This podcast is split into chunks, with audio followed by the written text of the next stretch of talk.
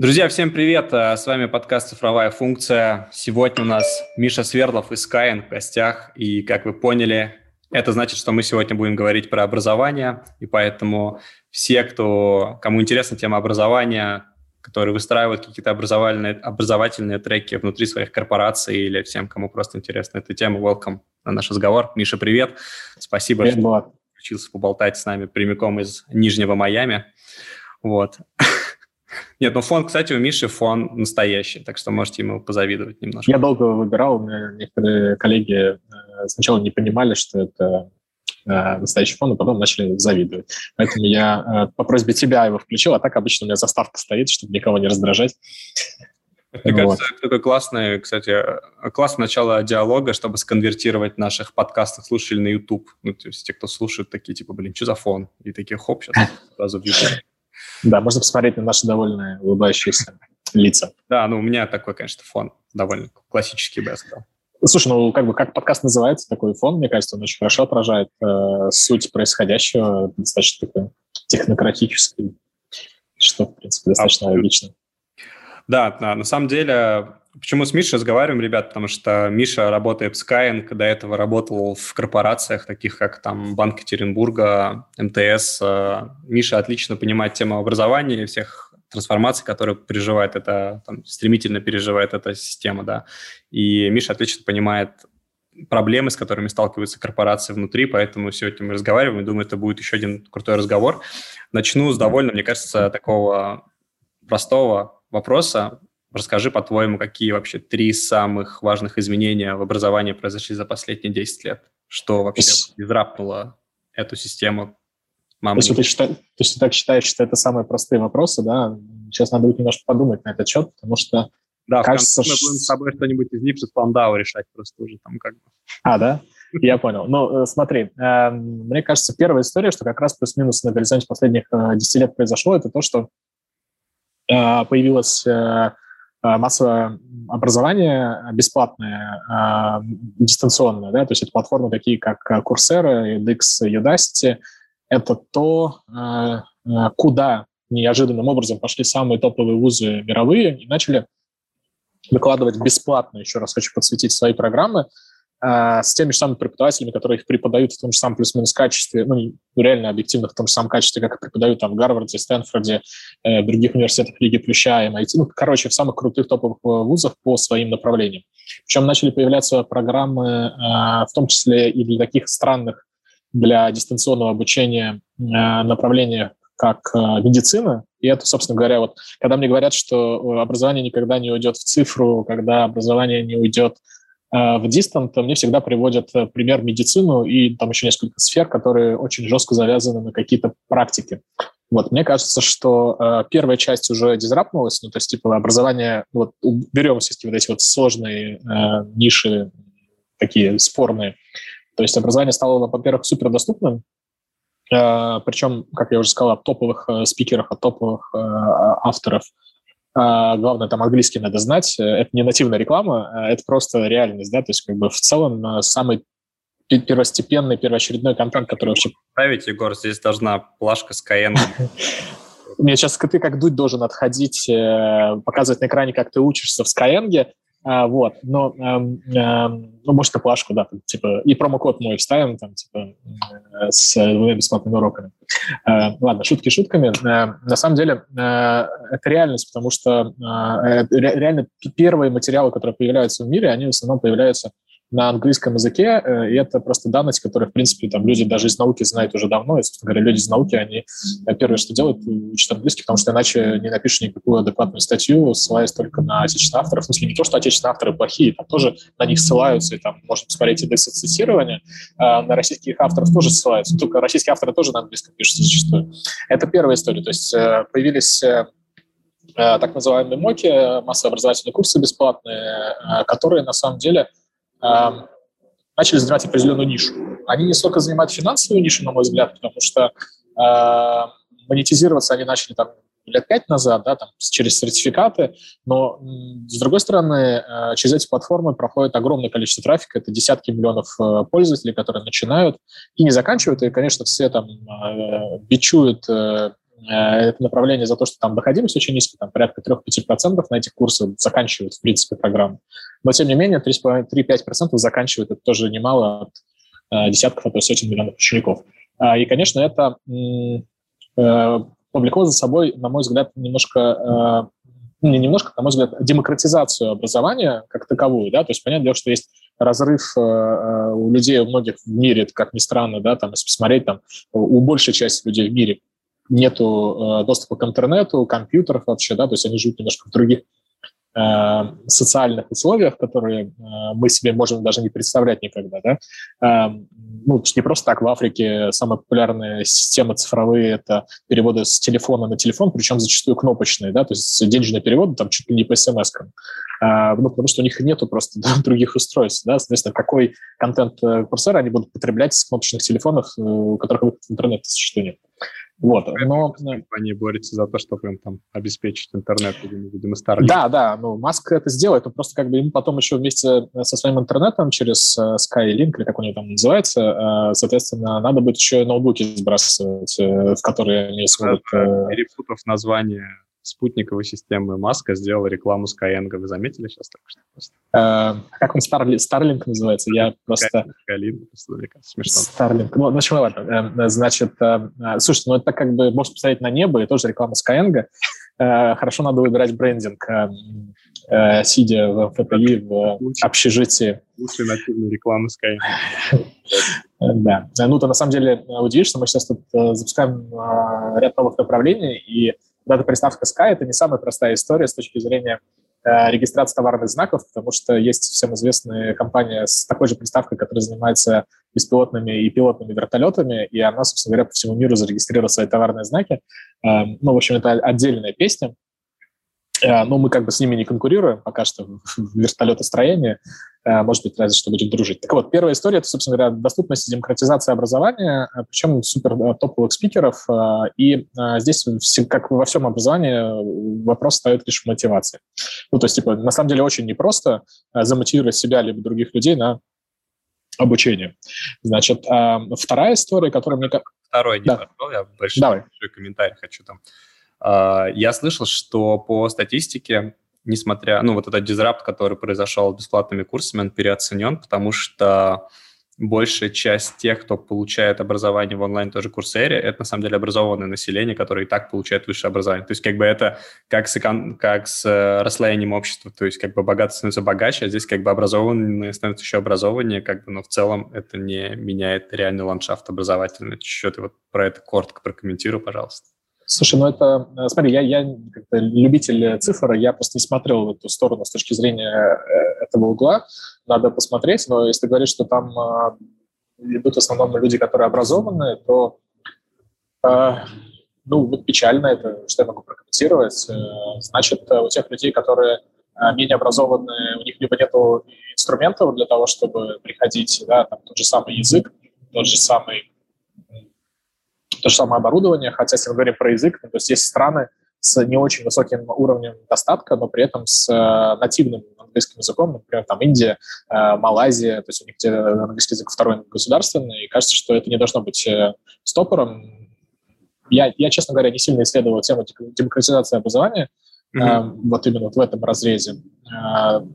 Навел на мысли, надо погуглить будет. Okay. Мне кажется, все это... Нет, нет, смотри, мне кажется, все это упирается в то, что я сказал по поводу мотивации. Э, возможно, люди, которые эм, менее образованные, они эм, не настолько замотивированы, либо у них нет такого паттерна, что если ты получишь образование дополнительное, ты будешь э, более успешным на рынке, соответственно, сможешь э, получать более высокую зарплату, доход, ну, собственно говоря, дальше как-то развиваться.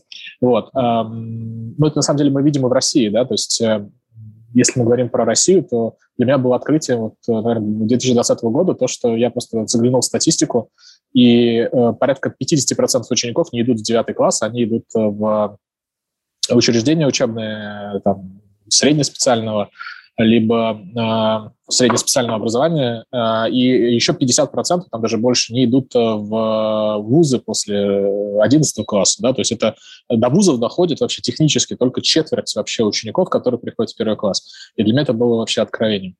Вот. Давайте вернемся, наверное, тогда к трем самым важным изменениям, которые произошли в образовании. Значит, вторая история, мне кажется, что это Э, ну, это лично для меня, наверное, да, то есть это история про то, что э, цифровые технологии дали возможность э, дали возможность очень много анализировать в образовании, потому что до, наверное, появления интернета, да даже и после появления интернета, там, до появления, наверное, большого количества техов и курсеров, в первую очередь, которые, наверное, таким первым столпом тут выступила, Э, отсутствует вообще какая-либо образовательная аналитика, ну, либо эта аналитика была на уровне э, там, сотен тысяч, ну, сотен-тысяч э, позиций по базе данных. Ну и, короче, на, на этих данных кажется, что было достаточно сложно принимать какие-то решения с точки зрения э, методики, педагогики. И вот сейчас то, что называется, э, э, я забыл, как это называется, э, короче, мы сейчас этот кусочек, наверное, потом подрежете, я сейчас вспомню и скажу. А, вот, все вспомнил. Значит, это называется цифровая дидактика. А, то есть, э, с одной стороны, это преподавание в цифровых средах, а с другой стороны, э, это а, построение методических подходов через э, цифру. То есть, когда мы собираем большое количество данных, то, что называется в продуктовом подходе data-driven подход, да, то есть, соответственно, здесь то же самое. Есть два подхода, которые я выделяю, наверное, в образовательном направлении. Это data-driven подход к образованию, здесь больше такой продуктовый подход. А есть data-driven подход к методике. Это когда мы внутреннюю часть образования, не обертку продуктовую образовательную. То есть, условно, вот э, data-driven продуктовый – это когда мы делаем какой-то курс, либо, не знаю, создаем свою онлайн-школу и вообще подходим к этому как э, продукту. А вот каждый курс отдельно внутри э, до появления такой аналитики, наверное, было невозможно делать. И все, что делали великие умы 19-20 века, оно все базировалось на выводах, сделанных на достаточно ограниченных выборках людей – десятки, сотни тысяч учеников, там, класс с классом сравнивали, да, какие-то подходы. Сейчас же, вот, например, даже мы в Skyeng, когда это делаем изменения в методике а, там, для в педагогике либо андрогогике, то есть для взрослых детей, мы опираемся на а, десятки миллионов уроков, которые прошли, а, сотни.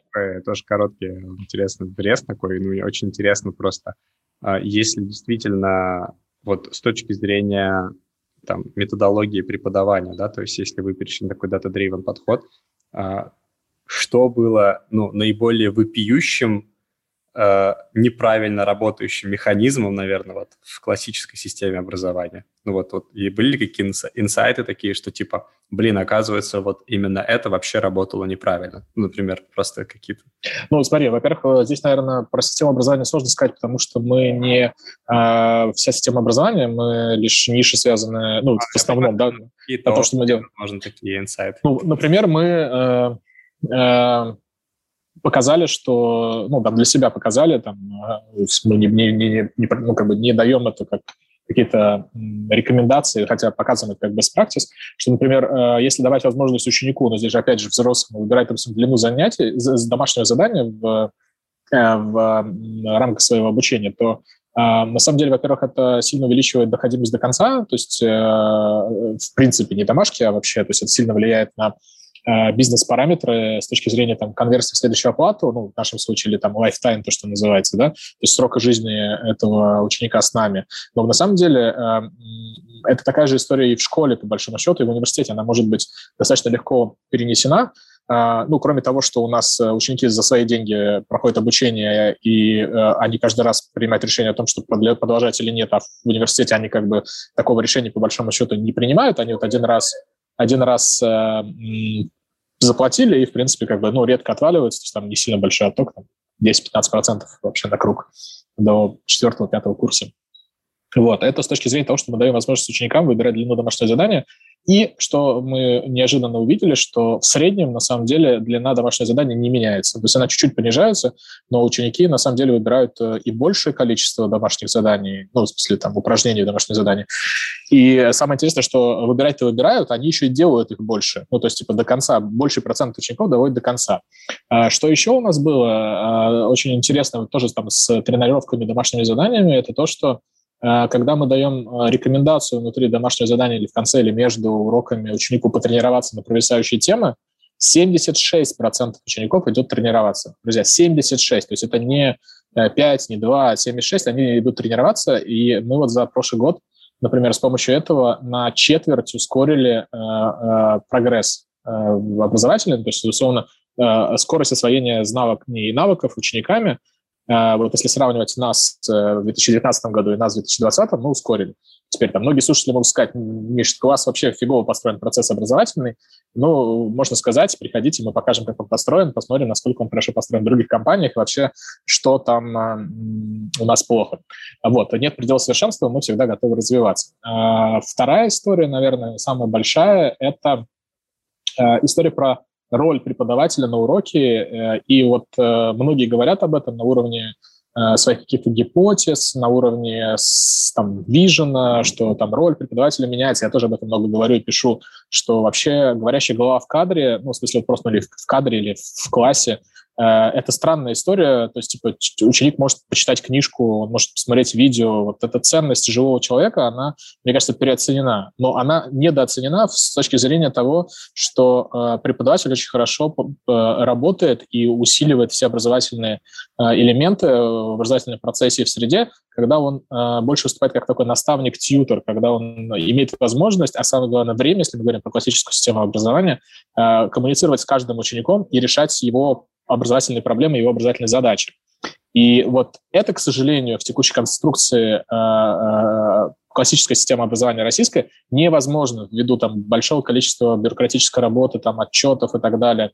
Э, но у нас это возможно, потому что мы можем выстроить процесс таким образом, что преподаватель действительно подключается только в все места, когда он нужен. Да? И, соответственно, рекомендательные механизмы могут подсказать даже, что говорить этому преподавателю.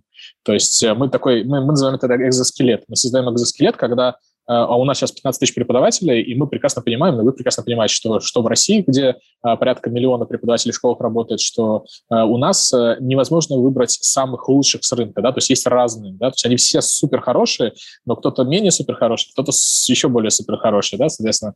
И мы стараемся их привлекать, ну, как бы, ну, не привлекать, а как бы, тоже при, приводить их к, ну, такому, типа, к golden образу, да, то есть вот то, что в колл-центрах называется, такие, типа, лучший продавец э, месяца, вот все стараются его э, найти, а дальше масштабировать этот опыт. Вот и мы также, в принципе, подходим, э, понимая, что там за опыт внутри, что это не просто э, буря эмпатии э, с плохим произношением и так далее. Такое тоже, к сожалению, бывает. Э, э, то есть есть преподаватели, которые, ну, очень хорошо знают там теорию английского языка и грамматику, в принципе, даже практика у них неплохая, но произношение там Let me speak from my heart. Всякое бывает, да, но при этом у них ученики живут там по 600-700 уроков. Вот. Эм, и кажется, они живут за счет того, что это э, люди, которым интересно вместе, и это тоже очень важная задача вообще преподавателя, быть интересным для учеников. Если преподаватель себе слабо представляет э, мы здесь переходим в такой, знаешь, э, продуктовый подход, э, что если преподаватель себе слабо представляет проблему ученика, да, то есть он не понимает, чем живет ученик, э, он, не знаю, не проводил каз до этого, не общался с ним, да, в каком-то виде, то я себе слабо представляю, что с таким преподавателем пойдут ученики. Например, там вот у меня в школе, я вот этот пример всегда привожу, был преподаватель биологии. Так мы каждый раз в класс входили с таким трепетом и интересом, что, ну, то есть и готовились настолько. Все почему? Потому что он когда я учился в биологии, учил ну, в 2000 году, да, это было, наверное, да, он применял совершенно странный радикальный подход, отличающийся от всех других преподавателей. Он делал на, с нами групповые проекты. Он делал с нами тесты на уроках. Не тестные серии, вот взяли ручки и пишем, а там интересные тесты, когда листочек пускался по рядам, и все ответы учитывались, то есть как бы весь ряд отвечал друг за другом. Ну, то есть там разные механики использовались, э, и где-то, может быть, там э, геймдизайн, который сейчас очень популярный стал, в который я не сильно верю, но вот э, гейм-механики, они точно уч- уч- э, участвовали. Так мы знали биологию как от зубов, потому что всегда э, э, понимали, что если мы не подготовимся, если я конкретно не подготовлюсь, я могу подвести там, своего партнера по партии, или нас перемешают, да, там, Э, или э, еще что-то. Это с точки зрения такого боязни, да, ответственности социальной, какой-то мотивации драйвера. А с другой стороны, э, мне было интересно просто, потому что я каждый раз приходил и не знал, что будет. Какой он возьмет методику из коробочки своей, да, и это такой, типа, вау-эффект каждый раз кажется, что мы это немножко потеряли, ну, иногда даже не обретали в школе, то есть, ну, типа, там, здравствуйте, садимся, начинаем читать по кругу. Ну, круто, да, 21 век, читаем по кругу. Я могу дома почитать по кругу сам собой, да, там, я могу в Сирии поговорить на английском языке, она мне даже что-то ответит на английском языке, то есть, там, зачем мне в этот момент нужен преподаватель? Но точно преподавателя сейчас э, из системы извлекать нельзя. Но роль его меняется, как я вот говорю, что второй пункт я бы, наверное, сказал про то, что изменяется роль преподавателя, и э, мне кажется, она достаточно быстро сейчас изменится. Хоть э, на текущий момент, э, по средний возраст преподавателя, если я не ошибаюсь, в 2020 году был порядка 50 лет. Да? Это в Но... России? Да, в России, в России. Не, я про Россию говорю. Но в целом, э, понятное дело, что э, все течет, все меняется, и э, педвузы выпускают э, новые поколения. Но, но надеюсь, что за э, ворохом бумажной работы эти новые поколения не э, потонут. Да? А, слушай, а третье, а, третье это, наверное, а, первое и второе месте взятое, я бы, наверное, выделил то, что появляется достаточно большое количество инструментов, которые... Слушай, на самом деле я уже четвертый, да, у меня получилось, что первое это были Моки и Курсера, второе это были данные с происходящего внутри образования и возможность менять образование под намного быстрее, чем там десятилетиями или там столетиями. А третий получился это роль преподавателя, вот как-то я так плавно перешел. Вот. А четвертое – это, собственно говоря, применение цифровых инструментов в системе образовательной. И я здесь говорю не про то, что вот произошло со всеми нами в 2020 году с точки зрения пандемии, хотя, конечно, как вот, э, наверное, э, многие видели картинку там, с точки зрения цифровой трансформации, да, там, кто там э, лучше всех перформил цифровую трансформацию, там, SEO, CTO и коронавирус. Вот коронавирус здесь, конечно, большое и жирное спасибо, э, наверное, это того и стоило, может быть, ну, эм, чтобы это все произошло, потому что это очень сильно дало стряску всему миру, во всех разных, ну, то есть во всех индустриях, э, от доставки и, там, я не знаю, интернет-торговли и до образования, да, то есть никогда не было опыта Э, у мира э, перехода на 100% на дистант. Да? Хоть это была вынужденный мир, это, на самом деле это была удаленка, потому что дистант все-таки это, наверное, какой-то осмысленный переход, да, управляемый, что там был неуправляемый переход. И очень хорошо сразу все вскрылось, э, да, там проблемы, там все говорили в отчетах, что вот у нас все школы там со 100 мегабитами там или скольки-то, да, ну вот, пожалуйста, где наши школы, где мегабиты. Там во все села вот эти картинки с учениками, которые домашние работы отправляли за березы, да, там очень много всего происходило, вот. А самое главное это то, что преподаватели зачастую не готовы э, меняться. Да? То есть, к сожалению, ну, кто-то готов, но существенная часть преподавателей они менялись, отправляли домашки э, просто... То есть урок проходил так. Открываем страницу просто в, в чатике в Телеграме писали или там в WhatsApp, да, там в классном чатике, да, там писали, отправляем, э, открываем страницу 28 и читаем. Никакого видео, ничего. Потому что нет, не с чего было видео делать, да, то есть там телефоны у них были, в общем случае смартфоны какие-никакие. Вот.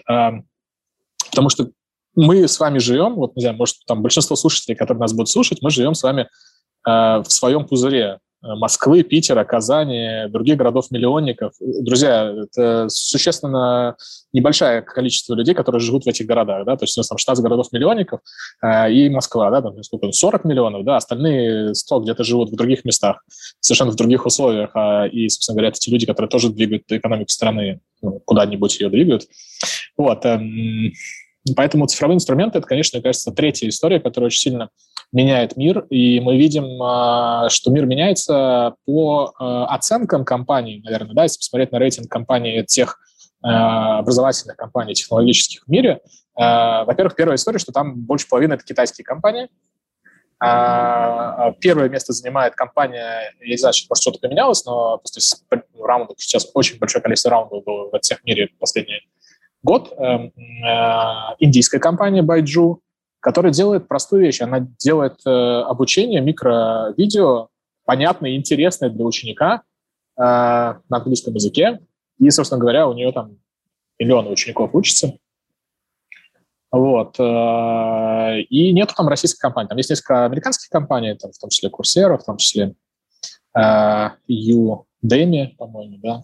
Это, мне кажется, вот. почему в Китае и в Индии именно эти компании выросли, потому что, собственно, благодатная среда, да, там огромное население, невозможность э, оказывать образовательные услуги качественно для такого большого населения. То есть это как бы виральность обеспечена самим контекстом, чтобы... Сто процентов. Но если мы посмотрим на э, доли э, ну, вот последние годы национального рынка, ну, в смысле там индийского либо китайского эти компании, они начинают снижаться. То есть эти компании становятся международными, может быть, за счет хорошего старта, э, ну, типа, локального, да, но принципе, они решают понятную проблему пользователя. Да? То есть это не выдуманная история, э, когда мы пытаемся что-то куда-то натянуть, э, чтобы ну, это было, да, это прям реально э, история, нашедшая свой продукт market fit, э, совершенно коммерчески успешная, э, прибыльная, надо сказать, наверное, даже, да, то есть там, понятное дело, что они, может быть, сейчас э, минусят за счет э, агрессивного маркетинга ну, и продвижения, но в целом.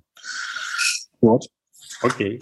Слушай, а как вот э, то, что меняется с точки зрения образования, реально меняет рынок труда? Потому что, ну вот мы разговариваем с корпорациями там, а, и ну, все как один твердят, что основная тема и проблема трансформации, главный bottleneck – это кадры. Там не только разработчики, там, понятно, все. То есть кажется, что как бы цифровизация образования должна была как ситуацию изменить, но она как будто не сильно меняется. То есть почему так происходит?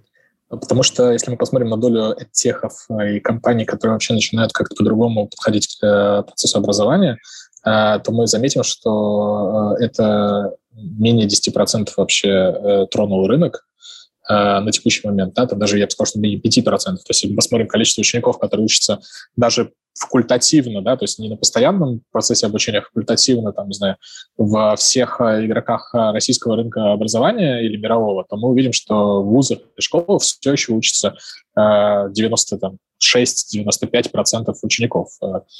А, почему? Вторая... Но потому... Почему так происходит? Потому что э, никто из компаний, ну, наверное, до, тоже до последнего года не готов был идти в госсектор и как-то взаимодействовать с формальным образованием э, глубоко. Да? То что я имею в виду глубоко? Ну, то есть, например, вот э, только в прошлом году э, были запущены первые э, онлайн-магистратуры и бакалавриаты. Что это мешало сделать раньше? Ну, никому это просто не надо было. Да, не было такого KPI, не было такого в майских указах, э, не было такого еще где-то, да, соответственно. А что дает э, онлайн-бакалавриат или онлайн-магистратура? Она дает возможность ученикам из любой точки с любым практически, ну, это вопрос цены этой магистратуры, с любым э, социально-финансовым статусом э, обучаться. Если мы посмотрим вообще на тенденцию последних лет, то большинство вузов крупных уходят из регионов, закрывая свои представительства. Ну, потому что нет там рынка, да, то есть это не экономически целесообразно. Но люди там остаются, они живут в условном нашем любимом Урюпинске там, и других Рюпинсках, э, как бы, и что дальше-то они там успеваются, э, садятся в тюрьму, не знаю, какие-то другие страшные истории с ними происходят.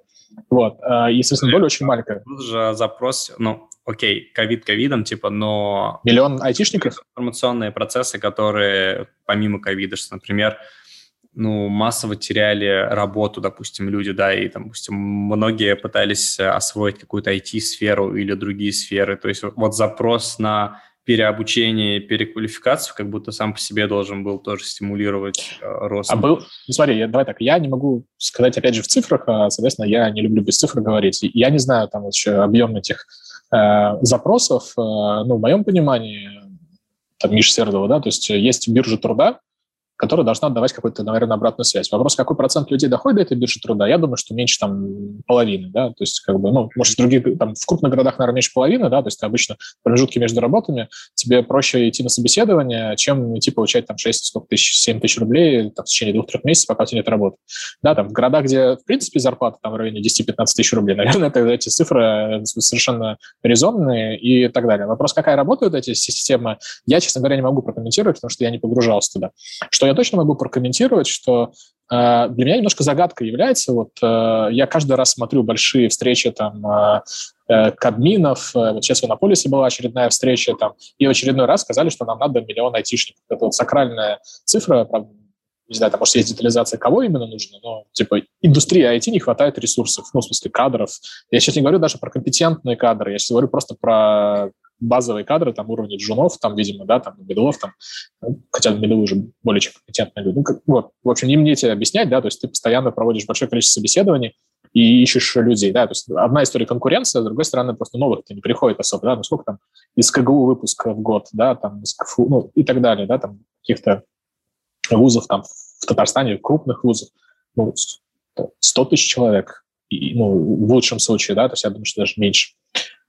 И если все об этом 5 лет говорят, то, может быть, есть проблема в, в экзекьюшене, ну, то есть, типа, нет же проблемы. Университет Анаполиса делает э, там, с помощью грантов и не грантов обучение э, из слесарей в программисты. Из слесарей, ну, я условно говорю, слесарей, да, то есть ну, из непрофильных айтишников в профильных айтишников. Э, эти люди я нанимал в МТС, работая в Анаполисе, там сотни человек трудоустраивал э, за все время жизни работы в Анаполисе. Ну, разного рода, э, в смысле, разной глубины компетенции есть люди, но точно можно найти. И те люди, которые приходят и переучиваются, они не всегда даже хуже, менее компетентны, в смысле, чем те люди, которые учились профильно. Проф... То, что за счет онлайна можно действительно массово переобучить людей там под более актуальные какие-то профессии, да. Да, можно, конечно, переучить. Вопрос, что я реально до сих пор, мне, вот, для меня открытый вопрос, я не понимаю, почему это не сделали. Ну, ты думаешь, это проблема как будто не в том, что не хватает курсов, да, то есть проблема то есть непонятно в тех, кто, может быть, не понимает этого или боится. Ну, ну я не знаю, в чем проблема, но то есть я могу сейчас гипотезу строить, да, то есть есть потребность от, э, на самом высоком уровне, да, от, от, от э, уровня там э, правительства Российской Федерации э, есть запрос, нам нужны айтишники. То есть они понимают в рамках э, конструкции экономической, да, вообще, в принципе, в России, что нужны айтишники, что эта индустрия растет, что там за ней будущее, не знаю, там какая-то определенная доля доходов, ну и так далее, ВВП. Ну, чем проблема? Ну, киньте клич, есть в России э, там 5-10 крупных компаний тех, которые обучают э, десятки тысяч э, людей, переучивают их, у них есть понятный опыт. Но я не понимаю, зачем отдавать эти... Ну, я сейчас как бы не про то, что надо как-то по-другому перераспределять бюджет, это не моя епархия, да, я не советчик, но выглядит немножко странно. Зачем мы отдаем э, эти деньги в институции, которые это не могут пять лет подряд сделать, Э, да, а не даем это частному бизнесу, который это делает, успешно делает, и люди, выпускники которых э, работают в десятках других компаний. Сейчас не про Skyeng говорю, у нас только сейчас запускается там новое направление с профессиональным образованием, есть интология, которая 10 лет на рынке, есть э, Skillbox, который 4 года на рынке, есть Яндекс Практикум, который там вот 2 года на рынке и выпустил уже порядка тысячи выпускников. Но как бы для меня это загадка. Ну, то есть там типа стоимость обучения в этих компаниях э, зачастую, мне кажется, если поделить на все бюджеты, выйдет намного более экономично, чем... Э, Это, мне кажется, вот проблема этого контракта, который лежит в основе социального договора в России между властью и людьми, да, о том, что типа мы вам дадим посредственное что-то, но доступное, и заберем у вас все права, условно. Ну, смотри, Слушай, можно я как бы вырулил как, как раз э, к, к одной теме, что сейчас многие компании начинают открывать собственные лаборатории в вузах. Ну, то есть я вижу, что Сбер вообще вот радикально там школ 21 там, да, открывает или прочее. То есть э, ощущается, что как будто это вот прямо бессилие классического образования или типа какой-то нормальный процесс, который во всем мире происходит, и корпорации, компании будут влиять на образовательный процесс, на высшее образование. Что ты вот про это можешь сказать? У меня тут uh, в модном клабхаусе, uh, пока меня не заблокировали на андроиде, была очаровательная дискуссия. Правда, не очень много вузов было, там была вышка и был Тюменский государственный университет. На тему того вообще, какие есть KPI у вузов. Вот, короче, кратко, у вузов нет KPI трудоустройства. Там кто-то из крупных вузов вообще бравирует этим, что наши ученики в таком-то проценте случаев ну, учатся, э, работают, прошу прощения, по специальности, и э, потом это как-то применяют в ВТП, в маркетинге. Но в целом э, вообще э, другие KPI, да, там, ну, я даже не могу понять, какие на самом деле, я не сильно погружался, но вот когда ты спрашиваешь, а как вы строите программу? Ну, мы ее строим по э, тем, э, условным, в ГОСам, которые есть, да, они сейчас ВГОС это школьная, а вузовская, я сейчас что-то сходу не вспомню. В общем, короче, по нормативным документам отлично, это единственное, главное, чтобы проверка была пройдена. Но кажется, что я сейчас утрирую, да, то есть как бы все, что я говорю, надо немножко делить на два, не потому что я э, цифры неправильно говорю, цифры, наверное, я правильно всегда говорю, а вот э, на уровне эмоциональном составляющей, ну, для меня это реально загадка. Ну, типа, я вижу, э, что делает вышка, и я понимаю, что вышка совершенно не российский вуз. Ну, вот, вот mm-hmm. как бы он, они на территории России находятся, но это совершенно другой менталитет. Да, они вот как раз вот так делают. У них есть центр карьеры, который работает не на, для галочки, а реально трудоустраивает выпускников. А почему? Потому что они видят в этом ценность.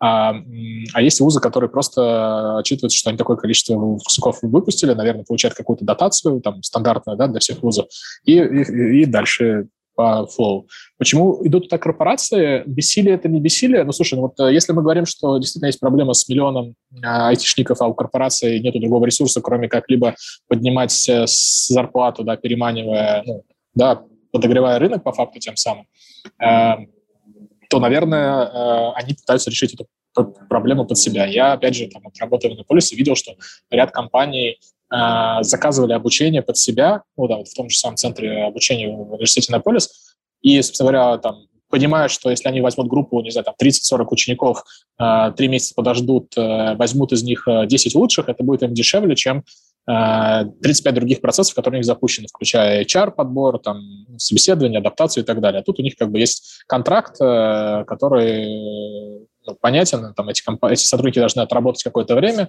страховку, ну и так далее, да, то есть там далее по списку. Э, многие такие говорят, что ну это же рабство.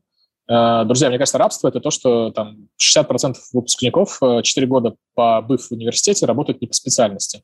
Мне кажется, вот это рабство. Причем рабство такое ментальное, да, то есть люди тратят 4 года своей жизни Эм, э, работать не по специальности. А то, что э, человек после выпуска будет условно распределен, как в старые добрые советские времена, э, типа вот это вот распределение, да, то есть по, по, по специальности, и с учетом того, что я не питаю иллюзий на тему того, что, во-первых, за три месяца невозможно научиться хорошо программировать, что нужно потом практика, но получить базовые знания точно можно, особенно в интенсивном формате, если правильно собрана вот эта вот среда обучения и, в принципе, подходы.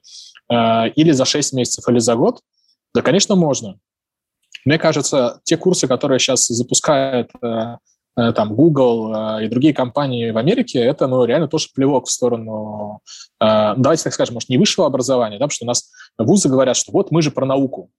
Давайте уберем эту историю, давайте говорим про институты. Да? То есть вот, как вот раньше были фундаментальные университеты, которые отвечали за науку, а были институты, которые отвечали за, ну, условно, рабочие специальности, да, это ну, не то, что сейчас WorldSkills, но такие прикладные вещи, да, то есть когда ты идешь и работаешь потом, не э, чешешь голову с умным видом, там, вот так вот, да, я сейчас не хочу принижать науку, это отдельно важное направление, да, но есть люди, которые не хотят э, науку, хотят практику.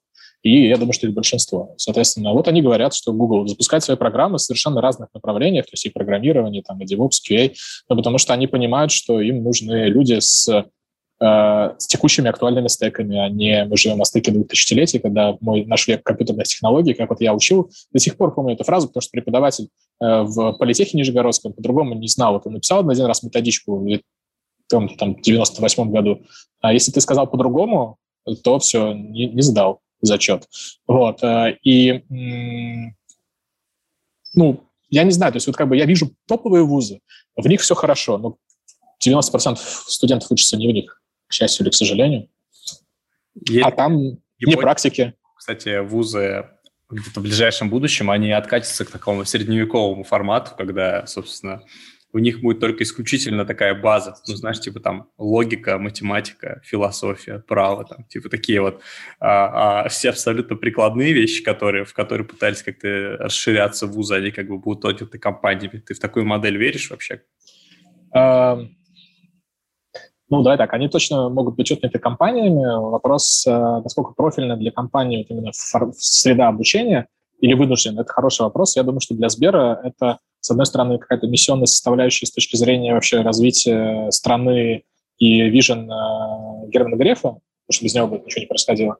Вот. Э, а с другой стороны, э, я, честно бы, наверное, сказал, что если это действительно вынужденная мера нужны меры с точки зрения привлечения новых сотрудников, ну или там обучения для того, чтобы они работали, я бы, наверное, со своей экспертной точки зрения, вот, вот именно меня, сказал, что она супер неэффективная, потому что есть намного более эффективные способы это сделать, например, в партнерстве с кем-то, да, то есть вот, как я приводил пример университета Иннополис или а, то, что сейчас, я не знаю, вот, э, некоторые вузы наконец-то уже, мне кажется, осознали, ну, причем не сами, скорее всего, потому что эти компании очень активные и нахрапистые, что надо дружить, да, э, потому что, типа, магистратуру онлайн запустились не просто так, или бакалавриат. То есть, если вы сейчас зайдете там на сайт Skillbox, Натологии или Skill Factory, они уже запустили по одной-двум магистратурам и бакалавриатам, и запустили еще к следующему году еще там десяток.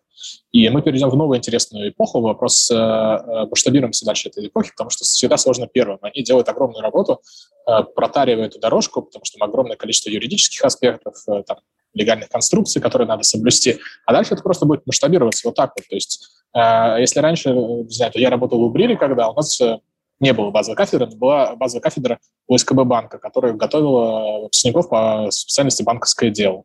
Ну, то есть это типа еще мохнатые 90-е годы, она, мне кажется, всех, с тех лет и существует. Ну, берут людей и по факту к себе трудоустраивают, что ты учишься на системах, кейсах этой компании, понятно, что дальше делать. У тебя есть, в принципе, если ты э, прошел собеседование работа, кажется, нормальная история. Я вот реально считаю, что там первый год э, после выпуска э, студентам надо где-то работать. Вообще, мое ощущение, с тем ощущением опыта и то, что я когда преподаю в ВУЗе, я преподаю в детских вузах, я всегда студентам говорю с первого курса, идите работать практикуйтесь, потому что, во-первых, вы поймете вообще, ваше это или не ваше, ну, потому что ты, когда идешь на первый курс, ты идешь за чем-то, да, то есть, ну, я думаю, что эта профориентация охватывает качественно, ну, там, процентов 10 выпускников, все остальные идут просто потому, что юристы – это круто, программисты – это круто, мама сказала, папа сказал, э, ну, и там друзья пошли. Вот. Э, нас такой неформальный с тобой разговор, я надеюсь, что меня потом не будут склонять за него, но э, тезисы такие от души. Поэтому э, кажется, что э, система не вывозит. Ну, как бы, зачем готовить кадры, которые потом не нужны отрасли? ну, в той, которой ты готовишь. Ну, типа, если у тебя нет KPI трудоустройства, а 60% выпускников работают, ну, 40% выпускников работают по специальности, кажется, что ты что-то делаешь не то. Слушай, ну, мне бы так казалось. А, тут, тут еще ты затронул эту тему по поводу, а, собственно, самого digital native поколения. То есть э, у меня есть такое ощущение, что, наверное, когда молодые ребята приходят в компанию, то есть э, только да, такое чувство, что культура – это ведь язык, на котором в целом как бы разговаривают.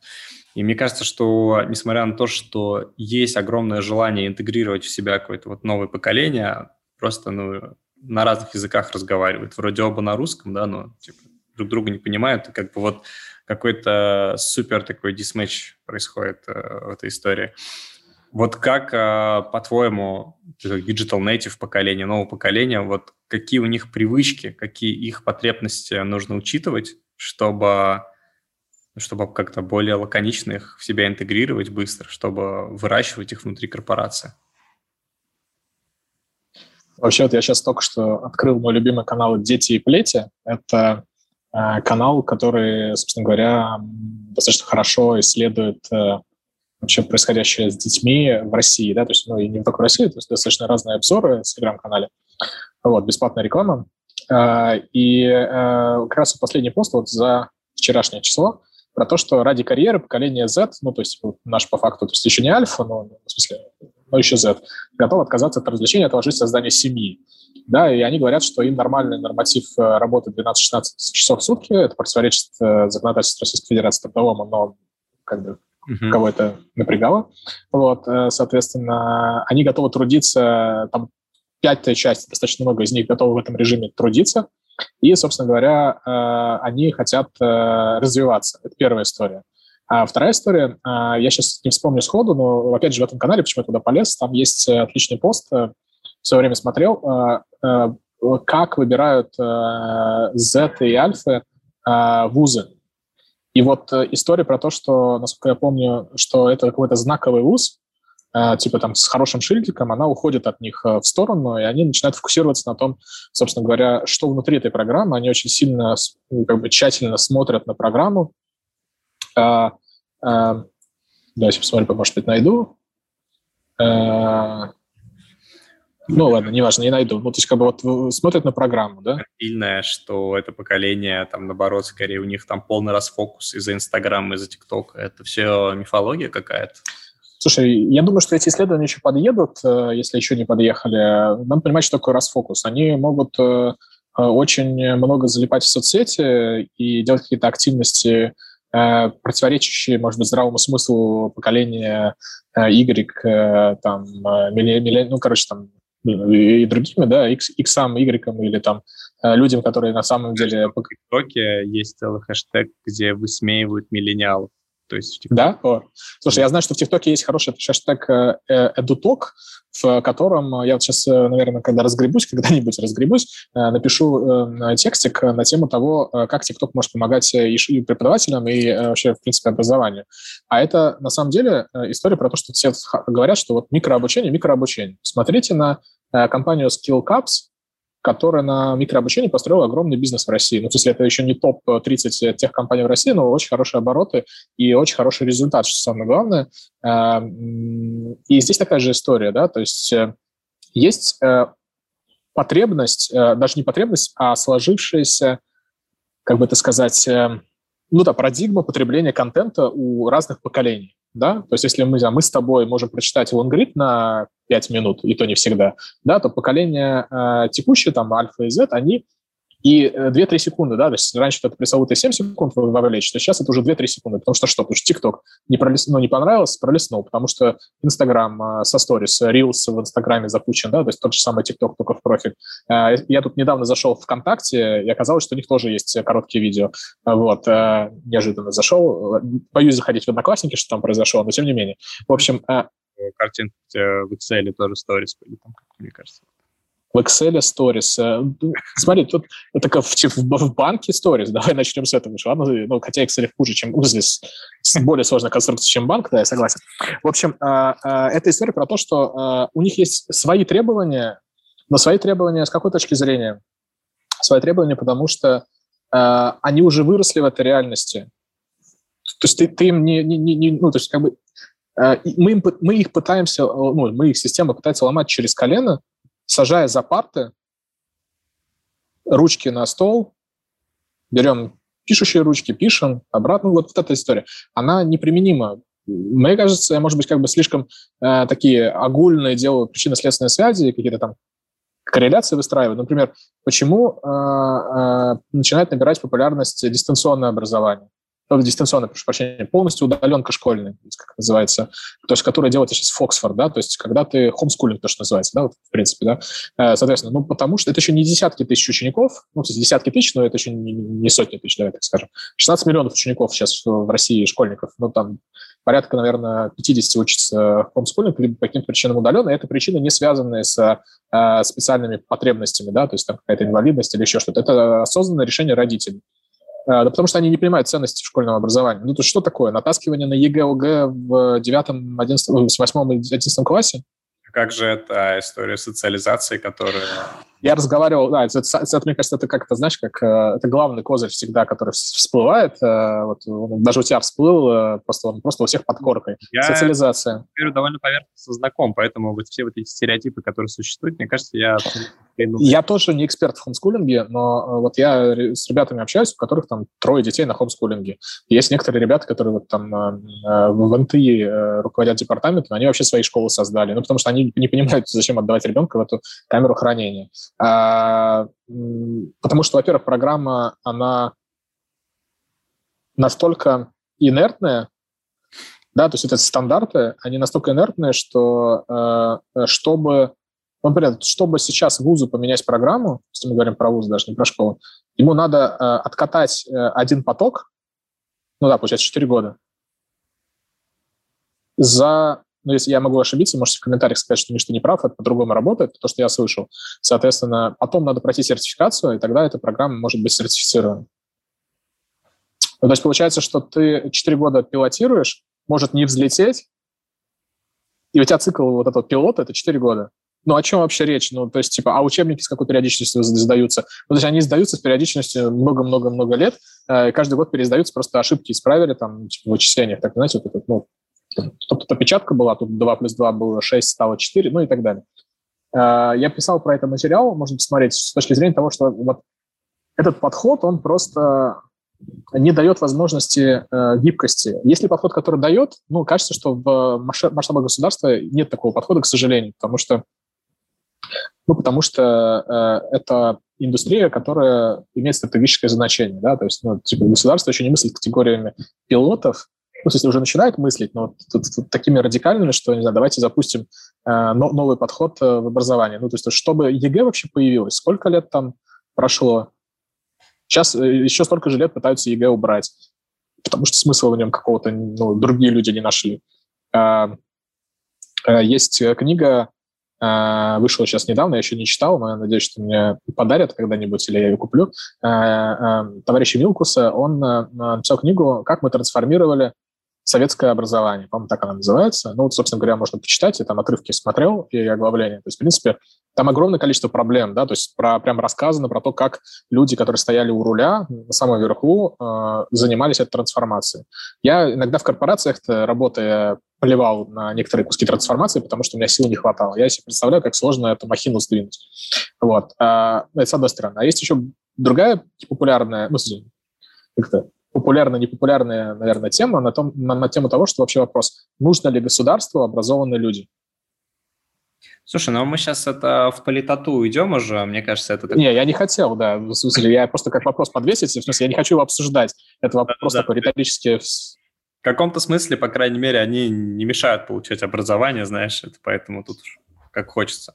Вообще, а, вот по поводу того, что ты рассказывал, а, есть же мнение, что там буквально там в диапазоне 15 лет, скорее всего, все менее экономически, скажем, там, обеспеченные слои общества, им будет доступно только онлайн-образование, потому что это в целом самый дешевый способ скейлить а как раз-таки более экономически обеспеченные слои общества это будут вот эти вот школы, там, где по пять человек в классе и вообще супер внимание и развитие по монте и какие еще там есть классные слова.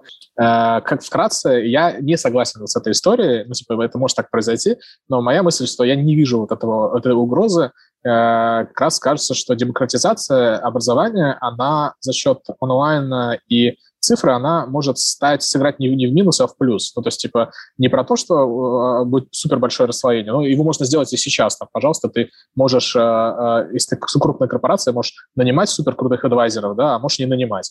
Э, э, разница это, ну, дает ли это разницу в росте? Ну, наверное, дает. Но мы видим компании, которые не нанимали крутых адвайзеров э, и, собственно говоря, выстреливали не хуже, чем э, э, другие компании, да, они просто делали что-то наоборот, ну или по-другому, давайте скажем. Ты закинул интересную тему про э, историю с расслоением э, в образовании. Э, не знаю, я, у, меня, у меня есть свое мнение на этот счет, я просто донесу несколько тезисов, э, и, и совершенно не факт, что это мнение там правильное какое-то, оно просто... Стереотип и интересно. А, а, оно какое-то просто, да, мое. Вот давайте начнем с того, э, что такое вообще доступность образования. Ну, то есть э, в России и во многих странах мира а, есть, э, безусловно, бесплатное образование школьное, да, соответственно, что есть ответственность, причем ну, там раньше это было до 9 класса, сейчас это до 11 класса, то есть есть ответственность у государства предоставить бесплатное э, школьное образование, да, то есть, ну, может, в каких-то странах этого нету, но там, вот я сейчас в США нахожусь, здесь бесплатно, в России бесплатно, в Израиле бесплатно. Где я знаю, вот, там, в Германии бесплатно, в Германии вузы даже бесплатные, там, если проходишь по баллам и так далее. Вот. Почему вузы в Германии или там, в Европе, во многих странах на языке этой страны, на национальном языке, они, в принципе, бесплатные для иностранцев. Поэтому как бы э, это супер доступная история. Мне кажется, все ограничения в головах. Значит, вторая история. Мы когда говорим про что будет происходить, будет ли какое-то массовое онлайн-образование, Э, которая будет супер доступная, а будет какая-то элитарная. Давайте поймем. Во-первых, то, что сейчас мы называем онлайн-образованием, оно э, супер не э, методически, ну, зачастую, давай так, супер методически некорректно сделано. Да? То есть вот если ты просто сейчас преподавал в классе математику, физику, химию, либо, я не знаю, там, продуктовую разработку, если ты просто начинаешь преподавать это в онлайне через Zoom, как мы сейчас с тобой разговариваем, это не онлайн-образование, это фиготень какая-то, да, это то, что произошло как раз в 2020 году, когда все преподаватели вузов и школ пытались перенести свой подход в онлайн, да, лучше-хуже, ну, в смысле, с точки зрения качества связи канала, но это не, э, не, не, не образование в онлайне, это попытка э, просто через дистанционные каналы продолжать делать то, что ты делал раньше. То, что онлайн, он несет ряд особенностей. Восприятие информации, ты не видишь э, людей, которые рядом с тобой находятся, если мы говорим про индивидуальную или групповую работу. А, у тебя должны быть инструменты этой индивидуальной и групповой работы. А, я сейчас не говорю про какие-то супер продвинутые платформы. Ребята из Zoom сделали очень крутое решение, которое там может на, на комнаты делить, да даже если ребята бы из Zoom не сделали, ну, сделал там 5 ссылок в Google Meet, да, там перешел по этим ссылкам. Ну, то есть я вот веду тренинги э, по продуктовой разработке, и для меня с точки зрения эффективности, с точки зрения э, групповой динамики, с точки зрения, ну, окей, групповой динамики, наверное, процентов на 20 пострадали, но в целом ничего не изменилось. То есть я, только чтобы это ничего не изменилось, я сел э, и перепроектировал полностью курс не просто взял по-другому посмотреть, а полностью перепроектировал. Все практики перенес в мир э, продумал каждую точку взаимодействия, э, нарисовал CGM, э, Students Journey Map, э, Customer... Короче, я подумал, что будет происходить, как им надо регистрироваться, какие проблемы могут возникнуть. Но это же не было сделано в 99% и 9% случаев.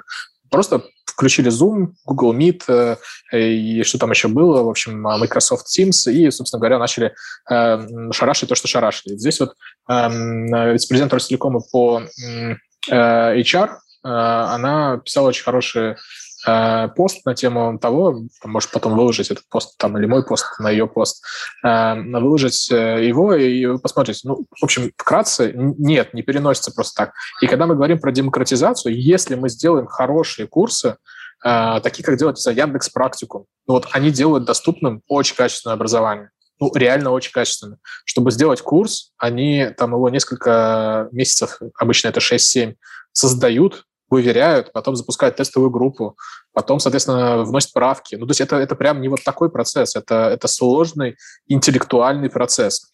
Теперь, э, будет ли это работать на масштабе? Ну, в 99% случаев да, будет. Будет ли это качественнее, чем текущее образование? Ну, ребят, ну, давайте без обид.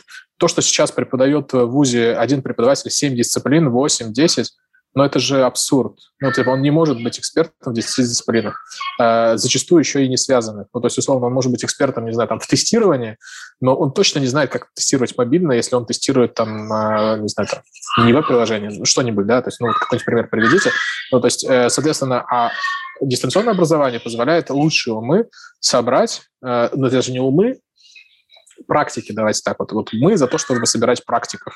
То есть не тех людей, которые, вот, э, как я, могут красиво говорить, а людей, которые руками это делают. То есть, вот, условно, я про образование говорю очень поверхностно, потому что э, я не обучался в ВУЗе педагогическом, да, то есть я, у меня образование, 15 лет практики, э, свои преподавания, там, не знаю, э, 20 лет обучения, 5-25 в разных вузах и институциях, и два года работы в Skyeng. Я когда приходил в Skyeng, я себе э, некоторые вещи достаточно слабо представлял, включая Э, теории, э, там, не знаю, теории, да, э, образовательные. Я Ади не знал, что такое, давайте про это будем говорить. Там, и Корчик, Корчика читал, вот, а Выгодского не читал. Соответственно, чтобы сделать качественное доступное образование, надо, чтобы были эксперты. Этих экспертов не так много на рынке. Ну, то есть те люди, которые пишут учебники, они эксперты но, наверное, без обид эксперты прошлого дня. Да? Могут ли они стать экспертами будущего дня? Могут. Но им надо сделать свой внутренний, вот этот вот, свою внутреннюю трансформацию, понять вообще, что будет э, в будущем, и под это адаптировать материалы. Э, и, а сейчас они за, зажаты в рамках ГОСов, э, да, там, каких-то стандартов, которые они не имеют возможности изменить. Ну и получается, что они как бы вот э, в заточении. Но ребята из Атеха, э, они не имеют этих ограничений, они могут по-другому вообще э, полностью смотреть на вещи и пересоздавать. Есть некоторые люди в стандартной системе образования, вот, например, мне очень импонирует там Таисия из э, Тюменского государственного университета, человек, который не боится, то есть человек, который понимает, что можно тестировать, что есть как-то серая зона условно, да, ну или вообще белая, когда ты можешь в рамках всех ограничений найти способ сделать, да, э, и это как раз то, вот, что отличает, мне кажется, в принципе, если мы говорим там про э, инновации, про кооперативное предпринимательство, про трансформацию тех людей, которые просто, э, ну я вот очень часто говорю, ой, а я не знал, когда меня спрашивали, там, как я вот в Ростелекоме или там в МТС согласовывал какой-то контракт за два дня, Такие, а как вы прошли бюджетных контролеров? Я говорю, а я просто не знал, что их надо было. Вы же подписали договор, мы все по нему сделали. В чем вопрос-то? Ну, типа, как бы, да, вот какие-то такие всякие истории, вроде ты и не нарушил ничего, вроде ты э, хакнул систему. Можно вот я покину здесь как раз э, в тему того, что ты говоришь, а какие навыки все-таки э, такой ложкой дегтя хуже всего онлайн передаются? Ну, то есть вообще вот какие-то дисциплины, возможно, которые вот... Э,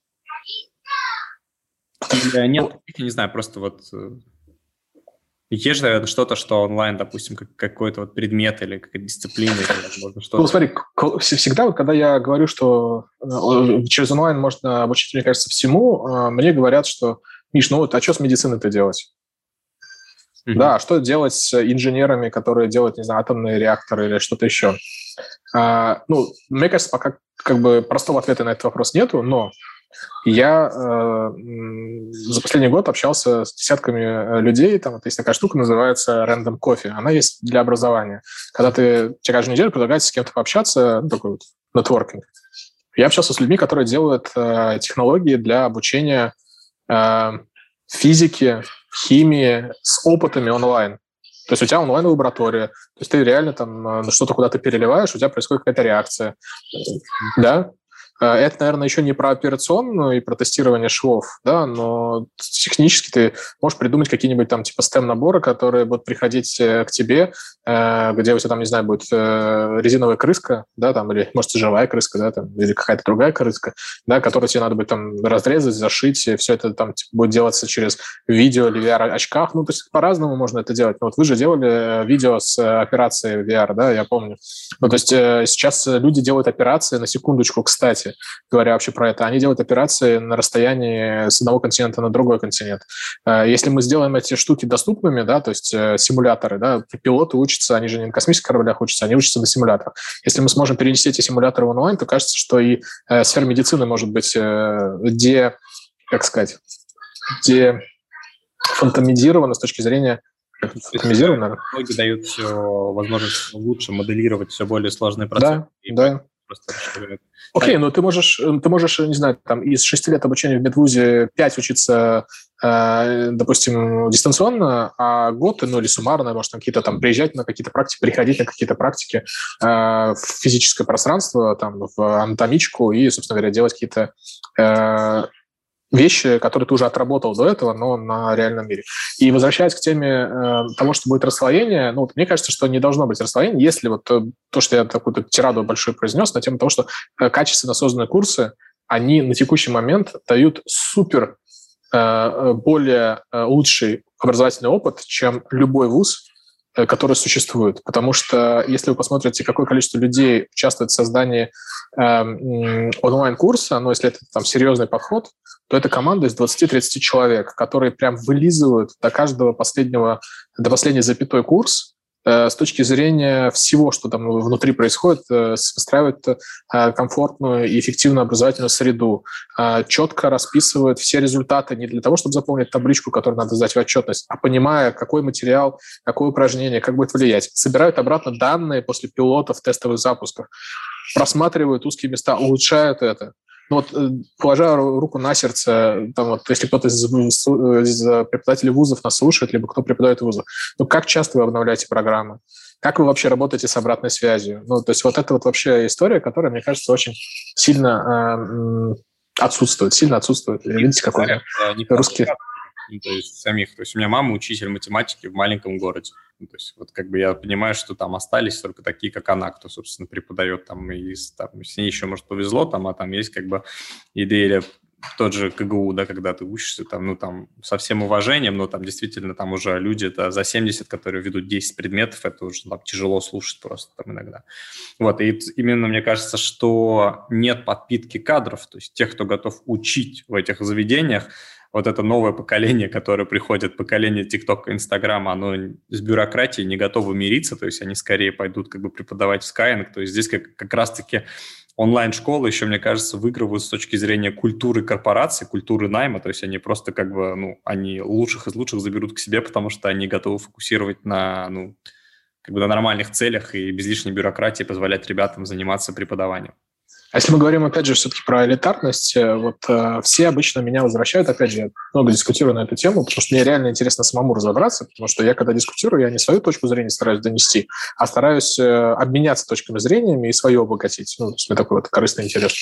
Э, говорят, вот, э, не знаю, обучение в кампусе – это э, супер круто для нетворкинга. Ну, друзья, значит, вы плохо знаете, только нетворкинг, и то, что посидеть э, в 30-ром в аудитории или в 150-ром римской аудитории на лекции – это нетворкинг, да, понятно, что большое количество социальных связей и взаимодействий, но что тебе мешает это сделать онлайн? Ну, вот я каждую неделю встречаюсь с каким-то другим человеком из э, рынка, который мне интересен. Могу встречаться два раза в день, могу встречаться хоть целый день. Сейчас есть для этого все возможности. Сейчас есть возможности, как мы видим, там, типа, через Clubhouse пообщаться с ну, Билл Гейтс не был замечен, да, там, с Цукербергом, с э, кем угодно. Я вот э, был на одной комнате, я общался с Игорем Рыбаковым. Ну, смог бы я до него достучаться просто так? Ну, не знаю. Да, э, надо ли бы мне было, это другой вопрос, но, в общем, в целом, то есть приходят разные люди. Э, мне несложно написать кому-нибудь, там, не знаю, там, SEO Яндекса в Фейсбуке и, собственно говоря, спросить какой-то вопрос ну, за спрос денег не берут, да, и как бы вот вопрос, как ты выстраиваешь вообще эту историю, как ты вообще обучаешь людей, людей взаимодействовать. Э, да, э, наверное, там, если мы говорим про IT, у них самое большое количество стартапов на, э, на, на душу учеников. Ну, хорошо ли это плохо, я не знаю. Ну, то есть, типа, если мы хотим, э, чтобы все ученики, э, в смысле, все выпускники делали стартапы, это одна история. Может, другая задача вуза вообще должна быть. Мне кажется, основная проблема в вузах, что они потерялись со своей миссией. То есть, там есть какая-то там третья, пятая, шестая миссия. Но мне кажется, какие-то просто слова. Ну, то есть, типа, да, давайте разберемся, что делает вуз. Ну, просто, он должен, он, должен ли он делать науку? Наверное, должен. Э, что это должен делать? Кто, какой вуз должен делать? Ну, наверное, какой-то исследовательский. Да, должен ли исследовательский университет выпускать маркетологов? Ну, я не знаю, где исследовательский университет, вуз, да, и маркетологи. Кажется, что... То есть я ничего против маркетологов не имею, но кажется, что там доля исследований, она больше, наверное, количественная и качественная, нежели, ну, в смысле, больше такая про, про человека с точки зрения э, продажи ему чего-то, да, а, а не э, про, не знаю, ракетостроение. А если нужна разная наука, ну окей, ну, вы просто договоритесь, какая наука нужна. Может, я очень сильно э, поверхностно знаю происходящее, но я просто вижу результаты. Вот я как результат этой системы, э, странный результат, потому что я ну, по факту не работаю по профессии. По первой профессии я программист. Да, я во время обучения написал полторы э, программы э, и дипломный проект. А, э, с кем я работал потом? Я работал тестировщиком какое-то время, параллельно обучаясь в ВУЗе. Но там мне надо было программировать, вот в чем вопрос. Да? То есть, и как бы, чтобы мне работать тестировщиком, мне вообще образование-то не надо было. Да? Если меня не, не спрашивали ни, ни какие-нибудь э, э, способы оптимизации процессов или еще что-то, ну, да, которое я изучал. Или мне не спрашивали про одну из пяти математик, которые я изучал. Там понятная задача была Хорошо ли я получал? Ну, я в то время получал чуть меньше, чем моя мама, которая с опытом программирования э, работала перед этим 15 лет или сколько там, 20, наверное. Мы подходим к той мысли, что на самом деле, так как в России многие процессы, они централизованы вокруг государства, собственно, государство напрямую управляет как образование напрямую, то любые процессы, где государство не способно быть даже директивно быстрее, чем эволюция, чем трансформация, чем сам рынок, то есть он начинает проигрывать в скорости. То есть поэтому как бы в основном там, я так понимаю, что если мы посмотрим и западные примеры, то там Лига Плюща это же частные вузы, да, да, понятно, что и в России ты тоже привел примеры там высшей школы экономики или прочее, да, то есть это те примеры, где как бы есть нормальная предпринимательская инициатива, они, в принципе, просто будут переезжать просто потому что... Ну, то есть есть периоды времени, допустим, да, например, и отрасли, где, допустим, там централизованное планирование и консервативный подход, они они выигрышны, например, там, знаю, военные дела, возможно, в каких-то там областях. Образование просто как бы это та сфера, которую надо выводить, получается, под сферы влияния государства, возможно, и вот эти дебильные KPI, которые перестанут спускаться. То есть, возможно, это просто лучшее, что можно сделать, чтобы оздоровить эту сферу. Ну, либо просто KPI сделать такие, которые актуальны сейчас, а не которые идут по инерции там, последние да. несколько поколений. То есть, как бы, если кто-то один придет здравый там и изменит KPI, то потом, если система глобально не изменится, после него придет второй, который как бы если который меньше повезет, как бы. это, наверное, же в свое время советская система, она была в каком-то системе революционной. Ну, не знаю, я часто слышу такой тезис, что типа в целом, что вот этот там скорость, которая образование внедрялось на территории Советского Союза, сколько там неначитанных, необразованных людей как бы там сделали хотя бы базово грамотными, это какой-то интересный кейс, но понятно, что это уже перестало быть актуально там десятки лет назад. Ну, то есть этим надо гордиться, делать из этого выводы и двигаться дальше, то, что называется, да? Мне кажется, что мы как-то вот э, пытаемся э, говорить о том, что мы да мы, а мы немножко начинаем проседать. Э, и когда э, некоторые э, э, люди в правительстве начинают говорить о том, что да вот есть международная система оценки качества образования, мы придумаем свою, меня начинает быть немножко боязно за будущее, потому что любая своя система, она как бы, ну, э, как сферический конь в вакууме, да, мы можем быть первые по своей шкале, но вопрос, что происходит в округе, ну, вокруг, в мире, э, это достаточно спорная история. Ну и кажется, что, э, ну, мне кажется, у меня мой стандартный, э, стандартный пример, если мы посмотрим сейчас на результаты, сейчас вышел очередной отчет по рынку и тех, за 2020 год э, сколько заработали. Вот в нем э, Skillbox э, заработал 3,9 ерда да, обернул, ну, их а, оборот за 2020 год. На самом деле, мне кажется, 4,5, ну, допустим, 4, да, 3,9. А посмотри, э, там, посмотрите, кому интересно, сколько э, обернул крупный вуз московский из топ-20-30. Э, ну, давайте, может, не московский, из топ-20 хотя бы. Вот, может, открыть рейтинг Forbes, посмотреть, просто у них отчетность публичная, не знаю, подошла она за 2020 год, ну, за 2019 год она была там. Э, вуз уровня какого-нибудь МФТИ, он э, без Э, заказов коммерческих на исследования, вот просто вот образовательная часть, да, чисто, он сопоставимые цифры обернул. Угу. О чем это говорит? Ну, мне кажется, это говорит о двух вещах. Первая история о том, что э, на рынке есть спрос на образование, и понятное дело, что Skillbox шарашит по всему рынку, и не только России, но и СНГ, и, может, какие других стран. Ну, в смысле, в целом, да, то есть как клиенты могут быть с любых точек. Но, с другой стороны, да, ну, типа МФТИ, но, с другой стороны, и в МФТИ, условно, поступают люди со всех регионов России через ЕГЭ. Это первая история. А вторая история а, в том, что кажется, что если идут в Skillbox, а не в МФТИ, ну, это немножко я сейчас как бы манипулирую, понятное дело, давай так, ведут в Skillbox, а не вуз. Там надо же посмотреть, кто идет учиться в Skillbox. Может, у них есть какая-то первая специальность, первая профессия, они хотят переучиться. Но вот э, ну, в любом случае, да, они по факту с нуля начинают. Значит, у них есть ценность, которую не обеспечивает текущая система образования. То есть у них есть проблема, которую система образования не решает. Да? То есть они не, не нашли способ решить ее таким образом ну, либо система образования не нашла этих потенциальных пользователей, чтобы решить их задачу. Да? Потому что Skillbox — это достаточно агрессивные с точки зрения маркетинга ребята, но в целом... Хочу, Миш, тебе еще один вопрос задать, потому что время поджимает к концу, я тебе хочу успеть задать еще много интересных вопросов. Вот, а, за последние вообще несколько лет сформировался ли спрос на какие-нибудь там совершенно новые дисциплины, ну, новые, например, там системное мышление, там, не знаю, дизайн мышления, как какие-то вот такие, вот если, ну, если прям новые дисциплины, которые вот прям появились, да, собственно, как время, возможно, бросает вызов с точки зрения понимания этих вещей.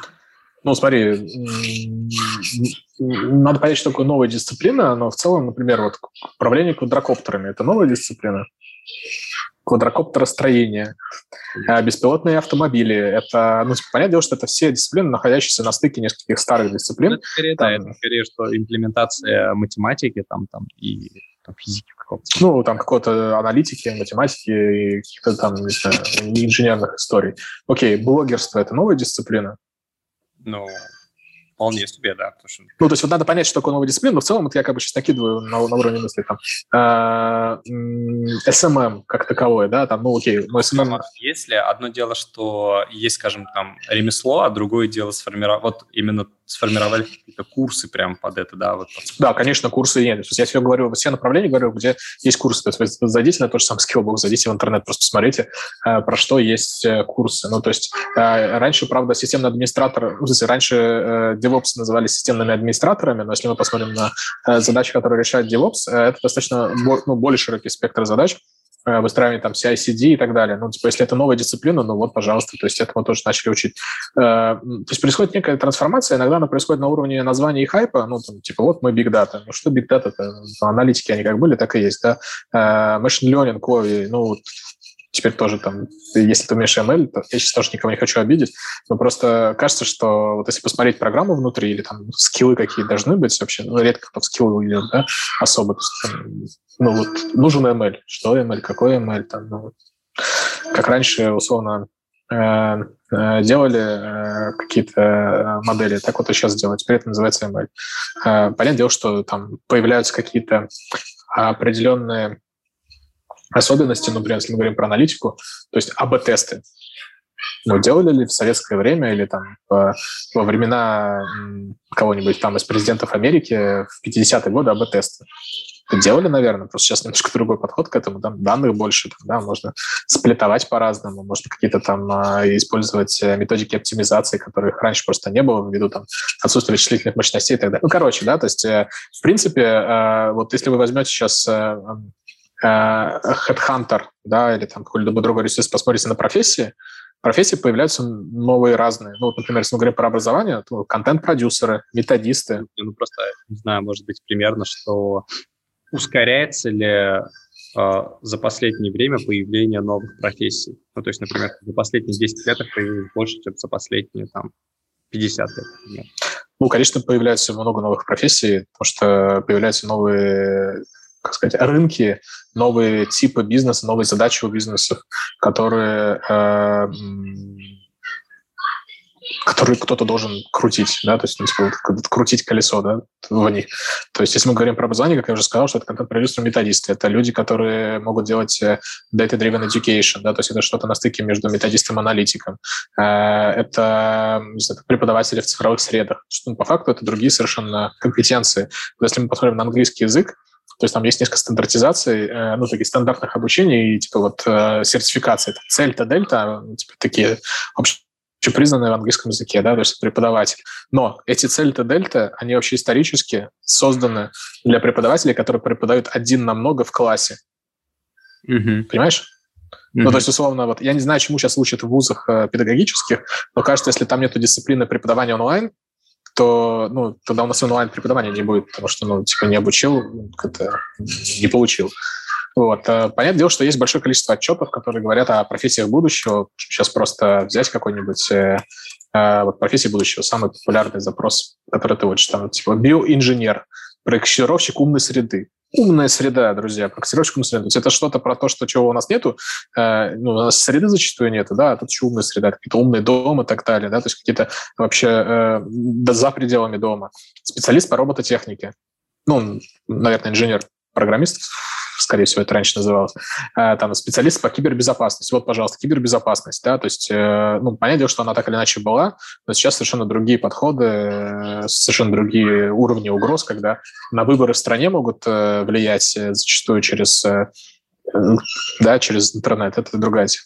Знаешь, а, спрашивал, что а вот часто же, ну, есть какой-то такой вообще философский закон развития, когда что-то, допустим, централизуется, стандартизируется, а потом, допустим, наоборот, более диверсифицируется. И вот на определенном периоде разности становится выгодно как будто уже на новый метауровень выйти и новую общность создать. Да, сейчас, может, сложно говорю, но в целом, например, невозможно угнаться за количеством а, каких-то, ну, невозможно угнаться за количеством стеков, например, в программировании.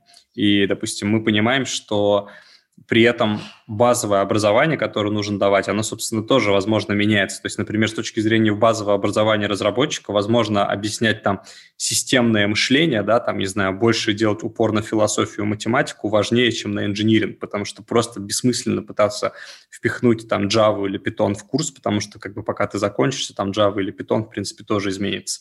И вот э, появляются ли вот такие новые мета-навыки, то есть вот, возможно, вот э, какие-то прям, которыми нужно овладеть, вот как, как допустим, самообразование как э, прямо курс, да, то есть прямо учиться, учиться. Вот, как... вот то есть я снял с языка, это один из самых популярных вообще курсов на Курсере, э, по-моему, называется типа Learn How to Learn, что-то такое. Вот, э, и его очень немного заканчивает учеников, то есть не супер больше, чем 3-5%, к сожалению. Вот, э, и кажется, что э, как раз э, у детей в школе Э, должны учить э, учиться и должны учить гуглить, потому что э, сейчас как бы, э, мир настолько быстро изменяется, что, э, ну, то есть ты не можешь э, сказать, что ты знаешь все. Ну, то есть ты никогда не можешь сказать, да, то есть ты обычно должен сказать, что ты знаешь, что ты ничего не знаешь, там, или знаешь, что чего ты не знаешь, да, в разных э, глубинах. Но в целом, э, вот, я первое, что делаю сейчас, это гуглю. Потому что даже сейчас определения, какие-то а, определения все по-разному понимают. И я первый раз, каждый раз, когда начинаю какую-то дискуссию или какое-то обсуждение, я говорю, ребят, давайте выровняемся в понятиях. Давайте вот прямо определим, что такое, я не знаю, образование, что такое обучение, что такое профессия, что такое навык, ну и так далее, да, потому что иначе ты вообще... Фракциями оперировать, когда... Да, потому что иначе там один будет про Фалму, другой про Ерему. И здесь вообще большой вопрос, э, то есть вот я как бы выделил, наверное, два навыка, да, то есть это навык, э, то, что ты сказал, учиться учиться, и, э, наверное, даже я бы его расширил, быть готовым учиться быть готовым учиться. Вот, э, быть готовым учиться, да, быть готовым учиться. Ну, то, что ты понимал в каждый момент времени, что твои знания устарели вчера, а то и позавчера. Что тебе каждый новый день надо откро... ну, начинать с того, что ты э, что-то новое читаешь, узнаешь в своем профессиональном э, стеке или в, вообще, в принципе, всех стеках, которые куда ты собираешься развиваться. Вторая история – это, собственно говоря, навык поиск этой информации, да, в принципе, как с точки зрения правильной и настоящей информации, да, не фейк, а, а ну, какой-то информации, и работа с ней. Потому что все остальное, кажется, что это э, просто day by day какой-то менеджмент себя. Э, learning mining. Окей, Миш, мы на самом деле подходим к концу. А, я бы хотел тебе последний вопрос задать. Мне кажется, у нас, а, нас много смотрят ребята, которые внутри корпорации занимаются, собственно, образовательными процессами. Вот а, подведя, наверное, итог всей этой дискуссии, что бы ты мог посоветовать людям, которые выстраивают образовательные процессы внутри корпораций? Вообще, дай несколько хороших советов от Миши Светлого. Ох, вот я вообще не мастер суммирования. Э, ну, давай попробуем. Значит, первая история. Э, надо дать возможность э, тестирования ваших сотрудников и создания некой системы, то есть тестирование плохое слово, давайте так, оценку навыков. Вот, не обязательно это тестирование может быть. Оценка навыков ваших сотрудников и систему кросс-оценки, чтобы, ну, условно, вот это пресловутое 360, когда э, все участники процесса дают обратную связь, потому что там начнут западать определенные навыки, э, как софт, так и хард. Э, я просто такое делал и не раз, и это очень круто работает, когда, во-первых, у вас самое главное вообще понять, что, какой должен быть скилл-сет для вашего сотрудника под каждый уровень. Я это тоже делал, это очень круто помогает, во-первых, с одной стороны, набирать правильных ребят, да, потому что ты будешь на входе знать и не, не эмоционально оценивать, что тебе нужно, да, э, нравится он тебе, не нравится, а сугубо э, объективно. Вот, э, соответственно, то есть первая история – это собрать э, вообще скилл-сет того, кого вы хотите, дальше понять, э, как по этому скилл-сету происходит сейчас с текущими сотрудниками, где они находятся, и когда вот вы это наложите одно на другое, у вас получится div. А это разница, это точки, точки роста этих сотрудников с точки зрения обучения. Значит, эм, э, вторая история, соответственно, как только вы вот этот diff, этот гэп нашли, вы можете работать с ним, да, то есть э, работа какая может быть? Вы можете поговорить с человеком, самое главное, чтобы у человека было принятие происходящего, э, потому что он должен понимать, зачем ему это нужно. Я с, вот у меня вот в прошлом году было там, заканчивался год, где-то 150 сотрудников было, и мы каждого оценили по всем скиллсетам в рамках контента, Skyeng, и э, кому-то вообще не надо было двигаться. То есть он не хотел двигаться. То есть вот ему хорошо, он там, не знаю, на уровне middle э, методист. И ему классно, он просто внутри качает э, скорость э, работы внутри э, своих компетенций и хорошо перформит. И он не хочет, ему вообще там в менеджмент, в, senior методист не надо просто нормальная история. А кто-то хочет расти, и этот рост вы можете не обеспечить ему. И здесь как раз обучение внутреннее, оно должно давать возможность сотруднику развиваться внутри вашей компании. Потому что иначе он уйдет. Рынок очень конкурентный, не обязательно во всех сферах, мне кажется, сейчас. Вот. А, ну и третья история – это, а, наверное, вообще понимание, куда вы как компания и как направление в компании собираетесь стратегически развиваться. И в этой точке Б, скорее всего, точно будут навыки, которых вам уже здесь не хватает всем. Да, то есть не, не, не каким бы крутыми специалисты были, за 50, 100, 200 миллионов они там у вас работают, э, точно у всех есть чему учиться. Э, опять же, как в софт-скиллах, так и в хард-скиллах. Ну и дальше вы просто, у вас появляется набор курсов своих партнерских с точки зрения обучения. Я реально рекомендую не брать свои курсы, потому что это долго-дорого. Например, мы с Skyeng, чтобы создать один курс, инвестируем порядка, там, не знаю, полутора, двух, трех миллионов на старте, чтобы создать курс. Ну, я не знаю, есть такие бюджеты бюджету... Быстрее, а? дешевле привлекать каких-то партнеров. Да, да, быстрее. Это история вин-вин, когда есть какие-то центры компетенции, вы их привлекаете, она очень часто для HRD или там э, LXD, там кто там занимается, какие-то страшные аббревиатуры сейчас появились, там э, люди с всякими там директорскими позициями на тему образования, обучения внутри корпорации. Вопрос, какая у вас цель? Ну, типа, цель каждого образования – это повышение, наверное, эффективности Э, процессов, если мы говорим про бизнес, и, соответственно, уменьшение каких-то там внутренних HR-параметров, там текучка, э, негатив, там понижение оценки, NPS, там ENPS, там, ну, в общем, какие-то там параметры внутри. И э, последнее, что нужно, или даже первое, наверное, что нужно, с чего надо начать, это, вообще говоря, выстроить вот эти критерии того, как вы будете понимать, что вы сделали все правильно. Потому что, э, потому что потому что, ну, как иначе? То есть вы можете много-много двигаться в процесс, но результата не будет. Вот этот результат должен быть как четко, э, четко э, для вас э, понятен на берегу. Да? Супер. Спасибо большое, Миш. А, как всегда, круто с тобой поболтали. Давай, приезжай в Россию, продолжим в офлайне. Скоро. Да. Скоро. Спасибо всем, кто слушал нас, дослушал. Вот.